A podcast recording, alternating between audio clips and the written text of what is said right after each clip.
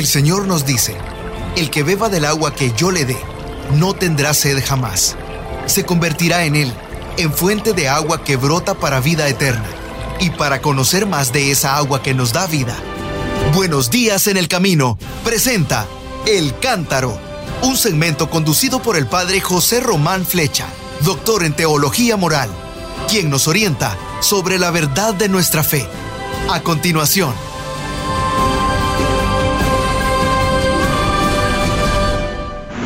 queridos hermanos, queridas hermanas, tengo mucho gusto en ponerme cerca de ustedes, en contacto con todos, para comentar las lecturas que van a ocupar nuestra atención y van a fomentar nuestra oración en este domingo 29 del tiempo ordinario, del ciclo C. Domingo 29 ya, fíjense. Estamos casi terminando el tiempo ordinario y este ciclo C. Después empezaremos con el ciclo A, en el cual leeremos especialmente a San Mateo. Bueno, ¿y de qué va a tratar este domingo? ¿Cuál es el tema principal? ¿Cuál es la idea predominante? Porque ya hemos visto que cada domingo tiene un tema, tiene una invitación, tiene un estímulo, tiene un reflejo para toda nuestra vida. Yo creo que este domingo nos habla de la oración y de la oración fiel, constante, persistente. El domingo pasado la lectura sobre Naamán, el sirio, el leproso, que venía buscando curación y la encontró gracias al profeta Eliseo, mm, me gustó mucho, me gustaba siempre mucho esa lectura desde mi infancia, pero la de este domingo también, también me gusta mucho. Está tomada del libro del Éxodo y nos cuenta que durante el camino del pueblo de Israel, viniendo de Egipto y antes de llegar a la tierra prometida, tuvieron que enfrentarse con diversas tribus, diversos grupos que no les hacían muy fácil el paso, el tránsito por sus propias tierras, y es más que comprensible, ¿no? Bueno, pues en uno de esos detalles, en uno de esos momentos, se enfrentan con los amalecitas. Y el que guía a la tropa, bueno, una tropa poco entrenada, de gentes sencillas que caminan por el desierto, su, caudillo, su comandante, su jefe es Josué, el que había ayudado y ayudaba tanto a Moisés y que sería un día su sucesor. Bueno, pues Josué se enfrentó con los amalecitas. ¿Y qué pasaba? Pues que la suerte unas veces les sonreía y otras veces no, les mostraba los dientes. Unas veces avanzaban y otras veces retrocedían. ¿Y por qué? Porque se nos dice que mientras allá en la llanura o en el valle Josué luchaba contra los amalecitas, Moisés, el guía de Israel, estaba en lo alto de la montaña y hacía oración a Dios y pedía por su propia gente, claro. ¿Qué ocurría? Que cuando Moisés elevaba las manos, allá en lo alto del monte, resultaba que Josué y sus gentes avanzaban y vencían como que Dios atendiera a la oración de Moisés para facilitar el triunfo de los suyos. En cambio, cuando Moisés, que ya era mayorcito, se cansaba y se le bajaban los brazos, entonces, ¿qué ocurría? Que las gentes de Israel retrocedían y en cambio los amalecitas superaban en, fervor y en hervor y en dureza. ¿Qué ocurrió entonces? que los que acompañaban a Moisés, que era su hermano Aarón, y Hur, que le acompañaba, tuvieron una idea, buscaron una, gran piedra, por allí la empujaron un poquito y le pidieron a Moisés que se sentara para que no se cansara tanto. Y le pidieron que levantara los brazos. Pero, insisto, como se le cansaban los brazos, Aarón por una parte y Hur por otra le levantaban los brazos. Y así Moisés pudo orar mucho tiempo hasta que su pueblo allá en la llanura, en el valle, guiados por Josué, como digo, lograron vencer. Qué bonito, ¿no? ¿Qué nos dice esto? Nos quiere decir que la oración es importante, también en el aspecto humano y normal y natural no solamente para salvarnos y para lograr la gloria eterna, que también, claro, y por supuesto, sino también para las realidades terrenas. Esto lo digo con intención, pensando en personas que han llamado a este programa de radio diciendo, pues fíjese que un pariente mío se ha decidido a adorar a la muerte. Bueno, pues si adora a la muerte, morirá. En cambio, si pide al Dios de la vida, pues vencerá la batalla. Oremos y oremos dirigiendo nuestra oración a quien se debe dirigir, es a Dios nuestro Padre, nuestro Creador y nuestro Señor. Pero es que además nos dice otra cosa, que el triunfo no se debe solo a las fuerzas de los ejércitos, a las fuerzas del pueblo, sino a la oración de Moisés, que allá en lo alto, apoyado por Aarón y Hur, dirige su oración a Dios.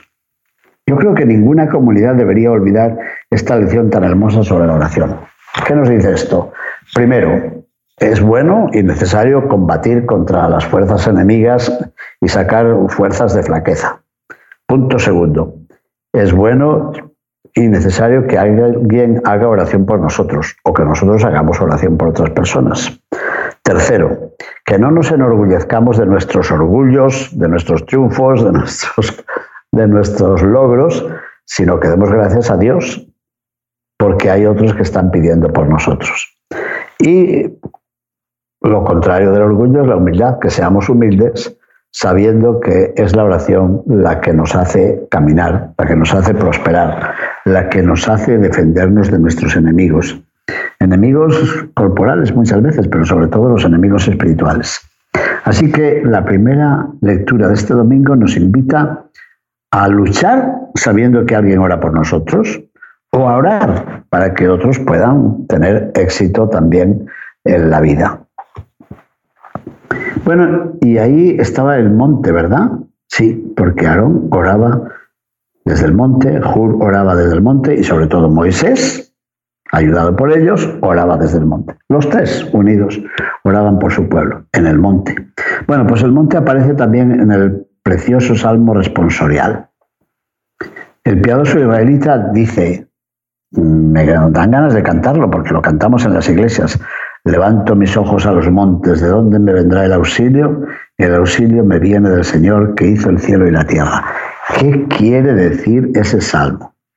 Bueno, todos sabemos ya, y lo hemos dicho muchas veces, que los pueblos cananeos con los cuales se encontraron los israelitas al llegar a la tierra prometida, solían tener sus lugares de oración en lo alto de las colinas, de las montañas, a veces en los calveros, es decir, en un lugar donde no había árboles, allí pues se reunían y cantaban y danzaban adorando a los dioses de la naturaleza generalmente.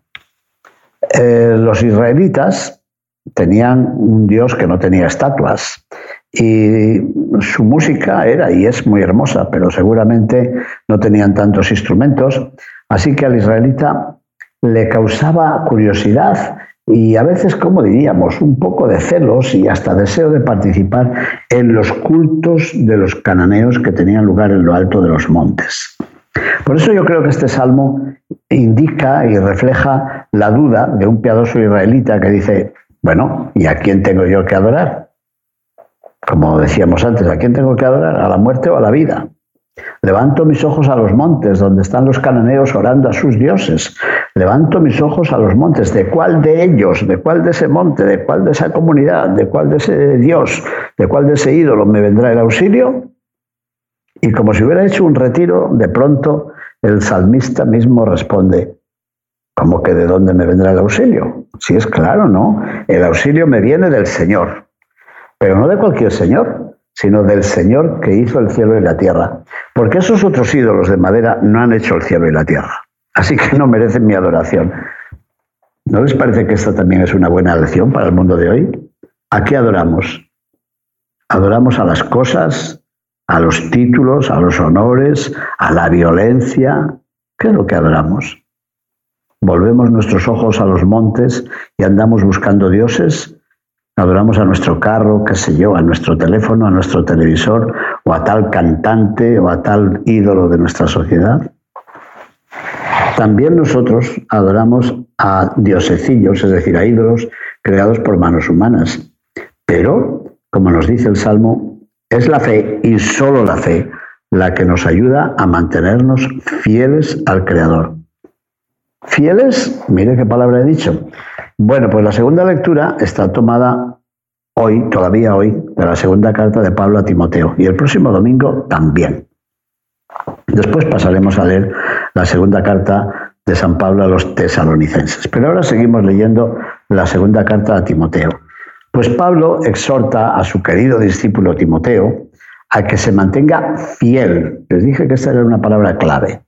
Si la fe nos ayuda a mantenernos fiel, Pablo le pide a Timoteo que se mantenga fiel a las enseñanzas de las escrituras y le dice algo muy importante. Esas escrituras que conoce desde su niñez. Porque era hijo de un pagano, de la religión griega sería, pero su mamá no. Su mamá era judía convertida al cristianismo y su abuela también. Y Pablo le ha recordado que por esa línea femenina de la abuela y de la mamá le ha venido la fe en Dios nuestro Señor y desde niño conoce las escrituras y las ama, pero que no se le olviden, que siga siendo fiel. Me parece que es un mensaje para tantas personas que tienen dudas porque su hijo va a ir a la universidad o va a ir al ejército y dicen se va a alejar de casa, quién sabe si va a perder la fe. Pues mire, pueden copiar de lo que Pablo dice a Timoteo, dicen que procure mantenerse fiel a esas enseñanzas de la Biblia, de las Sagradas Escrituras, que él conoce y que les han, le han sido transmitidas en la familia. Bueno, así que hemos comentado un poquito la primera lectura, la oración de Moisés por su propio pueblo que combate allá en el llano, el salmo responsorial, que es el Salmo 120, la duda del israelita que se siente tentado a adorar a otros dioses, a los dioses cananeos, y las palabras de Pablo por las que exhorta a su discípulo Timoteo a la fidelidad, esa virtud tan difícil en un tiempo tan cambiante como es el nuestro. Bueno, y ahora llegamos al Evangelio. Si Moisés oraba, ese relato tomado del libro del Éxodo seguramente es intencionado. Ya lo hemos visto que la primera lectura va muy en consonancia con el Evangelio. ¿Y de qué nos habla el Evangelio? Nos habla de la perseverancia en la oración. Ese es el tema del texto evangélico que se proclama tomado de San Lucas, capítulo 18, versículos del 1 al 8. ¿Y cómo se expresa esta idea de la oración?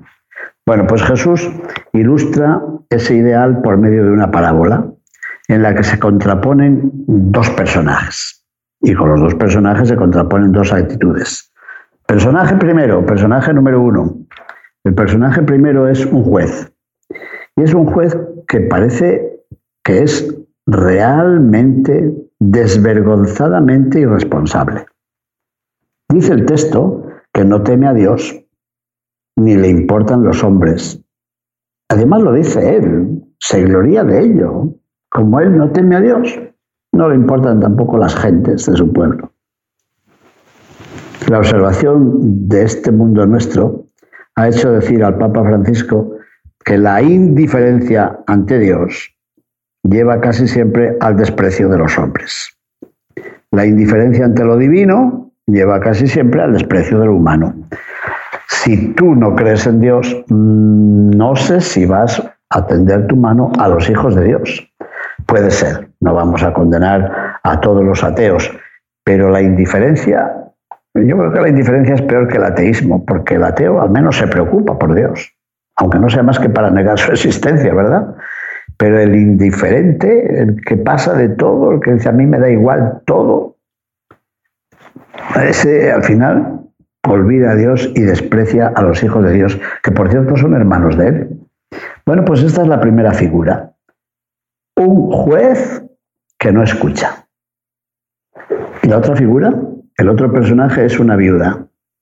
Una viuda que está acudiendo al juez porque seguramente la están insultando o sus vecinos o sus parientes que quieren quedarse con la herencia del difunto, qué sé yo. Y esta pobre mujer va donde el juez y le dice, oiga, señor juez, mire, ayúdeme a esto, yo quiero reivindicar mis derechos, pero me está ocurriendo esto. Y el juez, como dicen en España, como si llueve, no le hace ni caso. Ella acude al juez, pero el juez no le hace caso. Bueno, está muy preocupado, quizá le gustan los deportes, qué sé yo, o simplemente no quiere entrar en esa causa, o quién sabe si los que están insultando y robando a la viuda son amigos de él.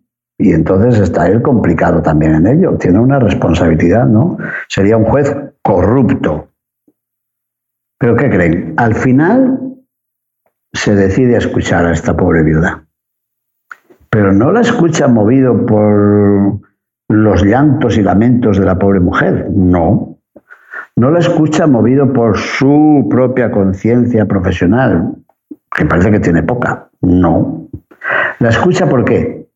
Para que la mujer le deje en paz, para que le deje tranquilo, para que no moleste, movido solo por la insistencia de la pobre mujer. Dos personajes, un juez corrupto y una pobre viuda aplastada y acorralada, que necesita ayuda, pero ayuda que necesita y que merece, claro. Bueno, pues Jesús utiliza esta parábola para hablar del ser humano, pero también para hablar de Dios. ¿Y qué nos dice del ser humano?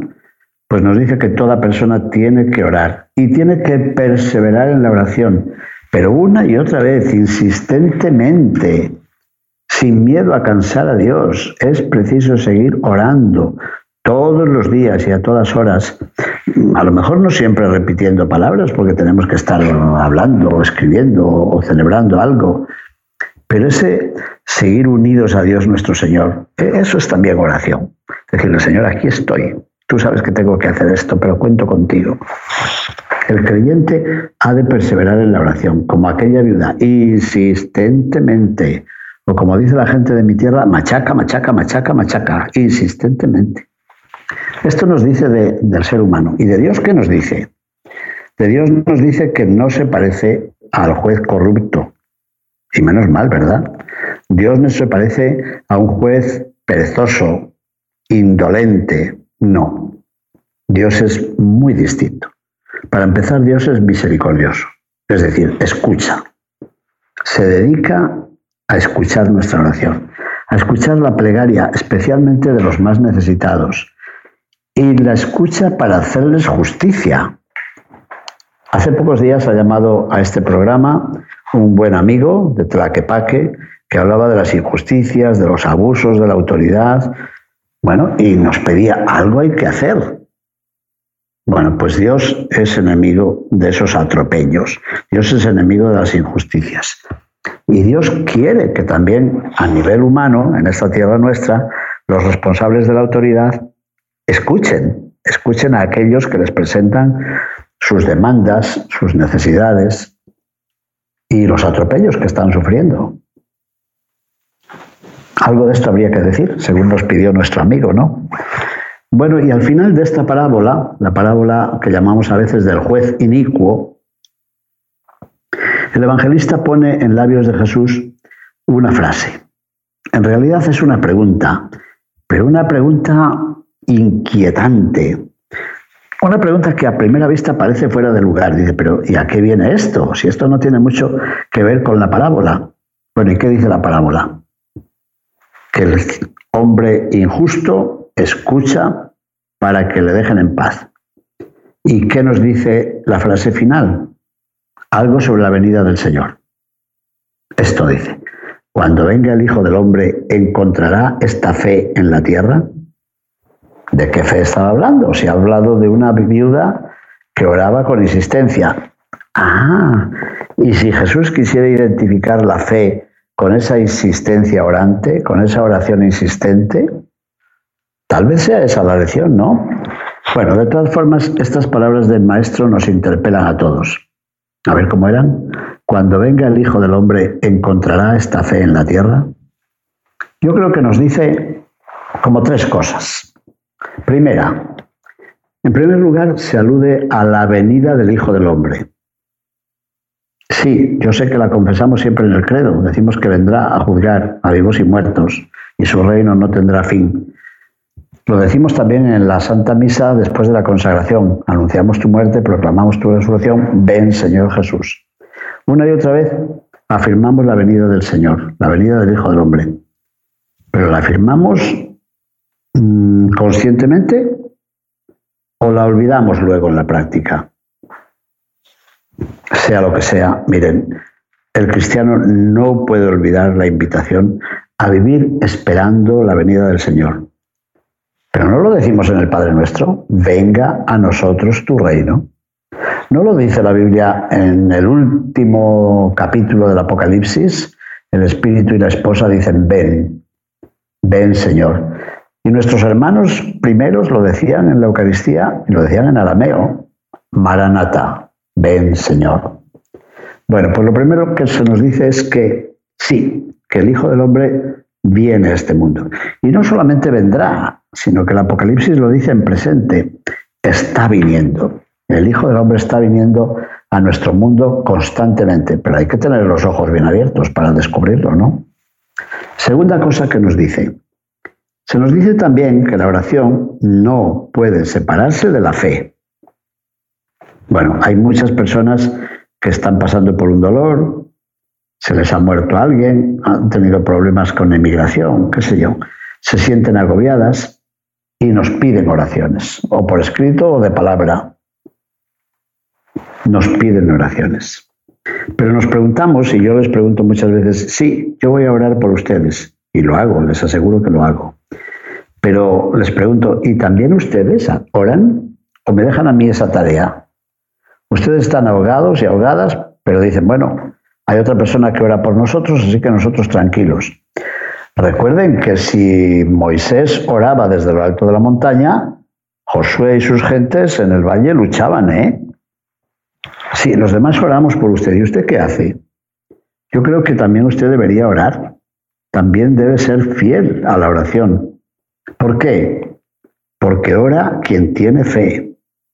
Y al contrario, y tiene fe quien se mantiene en la oración. Es así.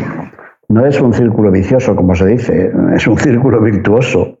Ora quien tiene fe y tiene fe quien se mantiene en la oración. Yo creo que algo de esto dijo Paul Claudel, ¿verdad? Que se había convertido, empezando su conversión en la Catedral de París, en Notre Dame. Y después cuando alguien le preguntaba cómo hacer, decía, es que yo no tengo fe. Y él decía, bueno, empieza por tomar agua bendita y hacer la señal de la cruz. Pero ¿cómo voy a tomar agua bendita si no tengo fe? Bueno, pues así. El agua bendita te puede llevar a la fe y la fe te puede llevar al agua bendita, ¿verdad? Ora quien tiene fe y tiene fe quien se mantiene en la oración. Bueno, pues ya tenemos dos lecciones. En primer lugar, se afirma la venida del Hijo del Hombre. En segundo lugar, se nos dice que la oración no puede separarnos de la fe. Y en tercer lugar, en tercer lugar, mm, pensamos en todos los que se preguntan y nos preguntan todos los días, ¿y dónde está Dios? Muchas veces nos preguntan, oiga, yo a Dios no lo veo, pero ¿dónde está Dios? Bueno, pues también Jesús tiene una pregunta. Si nosotros le preguntamos dónde está Dios, Jesús nos pregunta, ¿y dónde estás tú? Parece un juego de palabras, pero es verdad. Mejor dicho, Jesús nos pregunta, ¿y dónde está tu fe? Eso se lo preguntó también a los discípulos, ¿no? Hombres de poca fe, ¿por qué dudan? Bueno, pues esta mujer tiene fe. Y Jesús nos dice, ¿y cuando venga el Hijo del Hombre, encontrará esta fe en la tierra? ¿O encontrará que nuestra fe se ha apagado y que somos gentes descreídas, gentes que han abdicado de la fe? Bueno, con motivo de esto, yo he escrito, como otros fines de semana, para otros domingos, he escrito una oración que la quiero no solamente leer, sino la quiero rezar con ustedes ahora. Dios no hará justicia a sus elegidos que le gritan día y noche. Así termina el Evangelio. Señor Jesús, las gentes se han preguntado siempre por la justicia de Dios. Lo habitual es encontrarnos con la injusticia humana. Ante el aplastamiento continuo de los más débiles y de los más indefensos, es normal preguntarse hasta cuándo persistirán el fraude, la opresión, la violencia. Los no creyentes, Señor, se preguntan dónde está Dios. Si no ve el mal o lo permite, es que no puede ser reconocido como un Dios sabio y misericordioso. Por otra parte, si conoce el mal y no puede eliminarlo, es que no es todopoderoso. Si no hay justicia en el mundo, no se puede creer en Dios. Pero si no se puede creer en Dios, es casi imposible fiarse del hombre. Eso quiere decir que tenemos que plantearnos el tema muy en serio. Y por otra parte, tus seguidores, Señor, no dejan de invocar a Dios para suplicarle que establezca las fronteras entre el bien y el mal. Nunca ha muerto la nostalgia del paraíso perdido. La esperanza de un mundo en paz mantiene a los creyentes en el camino de la concordia y de la fraternidad. Y tú dices, ¿Dios no hará justicia a sus elegidos que le gritan día y noche? Eso es, los elegidos por Dios son con frecuencia las víctimas de sus vecinos. A pesar de los programas técnicos, la humanidad no camina por las sendas del bien y de la justicia. El hombre pretende colocarse en el puesto de Dios y pretende decidir por su cuenta lo que es justo y lo que es injusto. Pero tú, Señor, nos exhortas a dirigirnos constantemente a Dios. En nuestra súplica diaria hemos de rogarle en primer lugar que nos libre de las injusticias que nosotros mismos cometemos. Porque solo si caminamos con rectitud podremos pedirle que nos libre de las otras injusticias que padecemos. Tu pregunta, Señor, es afirmación y es profecía. Nosotros creemos que Dios es justo. Su justicia se identifica con su compasión. Pero la esperanza nos enseña a aguardar con paciencia las intervenciones de Dios en nuestra historia. Y la esperanza nos ayuda a descubrirlas como signos de su poder y de su misericordia. Bendito seas por siempre, Señor. Amén. Mis hermanos, que la bendición de Dios Todopoderoso, Padre, Hijo y Espíritu Santo, descienda sobre todos ustedes y permanezca para siempre. Amén. Bendigamos al Señor. Demos gracias a Dios. Muchas gracias. Bendiciones para todos, para ustedes, los que escuchan, para sus familiares, amigos para las personas que ustedes saben que necesitan una ayuda y una sencilla y humilde oración. Muchas gracias. Buenos días en el camino presentó El Cántaro con el padre José Román Flecha. Esperamos que hayas disfrutado de este mensaje producido por El Sembrador. Si resides en Los Ángeles y a sus alrededores, recuerda que puedes ver la programación de ESNE las 24 horas al día a través de la señal abierta digital en canal 56.2 y por la radio. También nos puedes escuchar y ver por medio de la aplicación ESNE en tu celular. Búscanos en las redes sociales y en nuestro canal de YouTube como Noel Díaz ESNE. No te pierdas la gran variedad de mensajes y artículos religiosos para el crecimiento de tu vida espiritual. El número de nuestras oficinas es el 773 777-7773 y puedes visitarnos por internet a elsembrador.org. El Sembrador Nueva Evangelización. Gracias por ser parte de esta gran familia.